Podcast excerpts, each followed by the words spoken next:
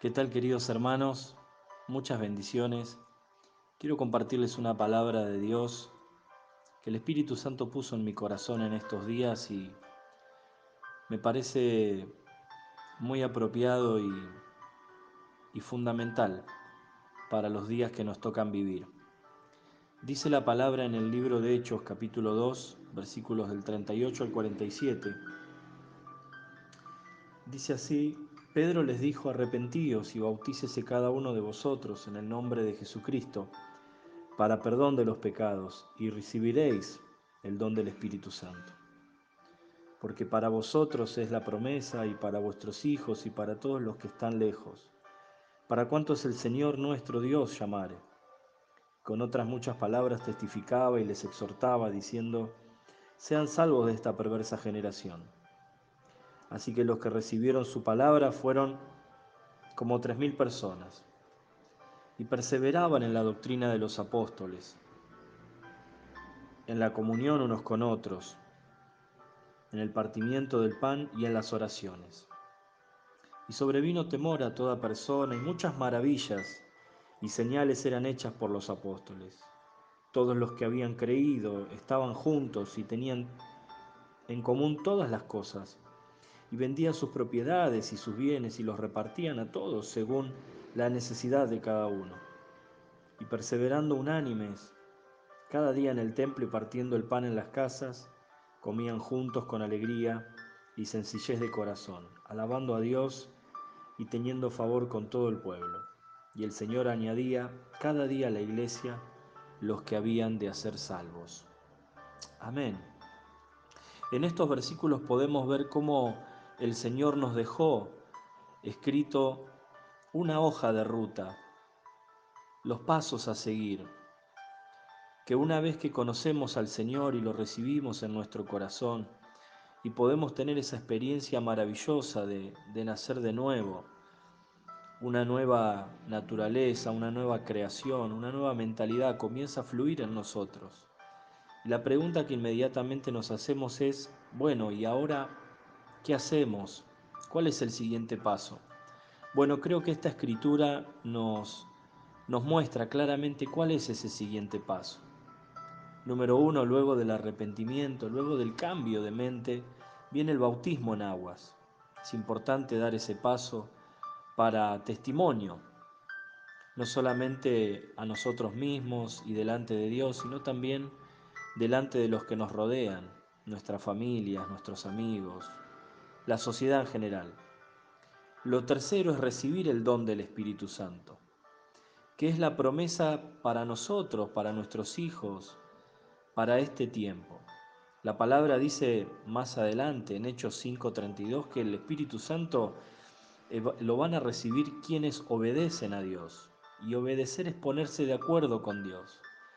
Y cuando nosotros recibimos a Cristo en nuestro corazón, nos estamos poniendo de acuerdo con Él, por eso podemos anhelar y esperar ser llenos del Espíritu Santo.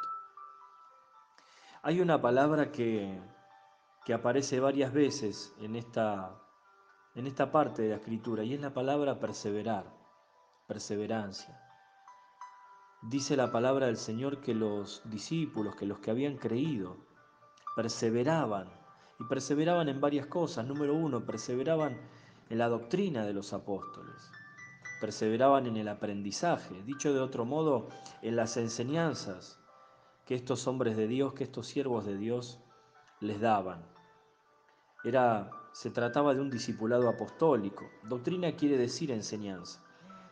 Pero no, no tenía que ver con leer un libro o con, o con recibir instrucción de 500 páginas porque en ese momento no había libros de discipulado, ni siquiera había Biblia tal cual la conocemos hoy. Tenía que ver con un aprendizaje práctico, con un aprendizaje experimental por experiencia, una experiencia maravillosa de aprender a vivir según el diseño y el reino de Dios, es decir, bajo el gobierno de Dios. Ahora una nueva vida los esperaba y debían aprender a vivir en esta nueva temporada. Número dos, perseveraban en la comunión. De ahí es donde sacamos la palabra comunidad. Por eso es que a la iglesia le llamamos comunidad. Y a nuestra iglesia, Cristo en nosotros, le, me gusta decirle, somos una comunidad de vida. Hacemos la vida juntos, vivimos juntos. Por supuesto que no, no convivimos todo el tiempo ni todos los días, y, y más en estos días donde eh, tenemos que estar confinados en nuestros hogares y hay pocas libertades para sociabilizar, pero la palabra va más allá de eso y habla de una comunión como cuerpo, como organismo, como, como un órgano que recibe los nutrientes del resto del cuerpo y funciona para bien. Así cada uno de nosotros entendemos que somos parte de un cuerpo, de un mismo cuerpo, que es el cuerpo de Cristo. Lo tercero, en el compartir el pan, perseveraban en compartir el pan. Y esto tiene que ver con el compartir lo que tenemos, como familia, como cuerpo, pero también como palabra, compartir la palabra que hemos recibido. De lo que recibimos, dar con gratitud y con gozo al que tengo a, mi lado, a, mi familiar, a mi amigo, aquel que está próximo a mí. Puedo compartir y esto tenía que ver también con la cena del Señor, lo que nosotros comúnmente eh, llamamos cena del Señor o Santa Cena, que en algunos lugares se hace una vez al mes, una vez cada 15 días.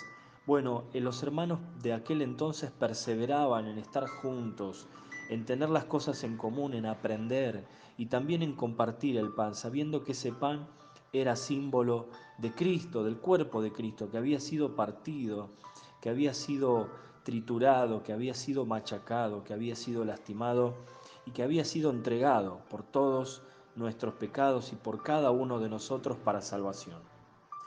En cuarto lugar dice que perseveraban en las oraciones. Hermanos, la oración es como la respiración. Si no respiro, no tengo oxígeno en mis pulmones y mi cerebro se va a morir y todo mi cuerpo se va a ahogar y se va a morir. Por lo tanto, podemos concluir que la respiración es vital para nuestras vidas. De la misma manera, la oración es vital para nuestra vida espiritual. Si no hay oración, nuestra vida espiritual se apaga, se seca, se muere, le falta el oxígeno. Oraciones corporativas y oraciones en el espíritu son necesarias. Orando en el espíritu, eh, no solamente eh, corporativamente, sino también individualmente, pero lo importante es que, y, y lo trascendental, es que se haga en el Espíritu, aprender a orar en el Espíritu, ser guiados por el Espíritu. Y por último, perseveraban en la unidad, en tener en común todas las cosas. Esto tiene que ver con igualdad. Nadie se creía más que el otro, nadie pensaba más de sí mismo de lo que tenía que pensar y todos tenían en común todas las cosas, en un mismo sentir, en un mismo corazón. Perseveraban en el congregarse, en el templo, dice la palabra, y también en las casas permanecían. Esta dinámica apostólica es la que nosotros necesitamos recobrar hoy. Un aprendizaje constante, estar a los pies de los apóstoles, a los pies de los pastores, de los líderes, de las personas que Dios pone para que nos cuiden, para que nos instruyan, en la palabra, pero no solamente en la letra o, a través de un manual discipular, sino a través de la vida misma, de hacer la vida juntos, de ser guiados por el Espíritu, de vivir en esta nueva temporada de una manera diferente y a la altura del reino de Dios, gozando de todos los beneficios que Dios preparó y determinó para este tiempo. Perseveraban, por lo tanto, en congregarse eh, no dejando de hacerlo, no dejando de asistir, y también en las casas, reuniendo a la familia y compartiendo el pan y compartiendo la palabra de Dios. Perseveraban en la alabanza, dice que alababan a Dios y perseveraban en la generosidad. Oh, qué palabra tremenda que expresa la naturaleza de Cristo en nuestras vidas. Una naturaleza totalmente generosa. Él se dio a sí mismo. Dice la palabra que Dios habiendo amado de tal manera al mundo, entregó y dio a su único Hijo, lo dio por todos nosotros. Es, es decir, la naturaleza del reino de Dios es la generosidad. La naturaleza del reino de Dios es el dar. Y si el Espíritu de Dios mora en cada uno de nosotros, seremos generosos y perseveraremos en ello. te bendigo. Te bendigo en esta hora a través de esta palabra. Espero que sea de bendición para tu vida y siempre que hay palabra de Dios revelada habrá crecimiento, milagros y abundancia. Un gran abrazo y será hasta el próximo episodio.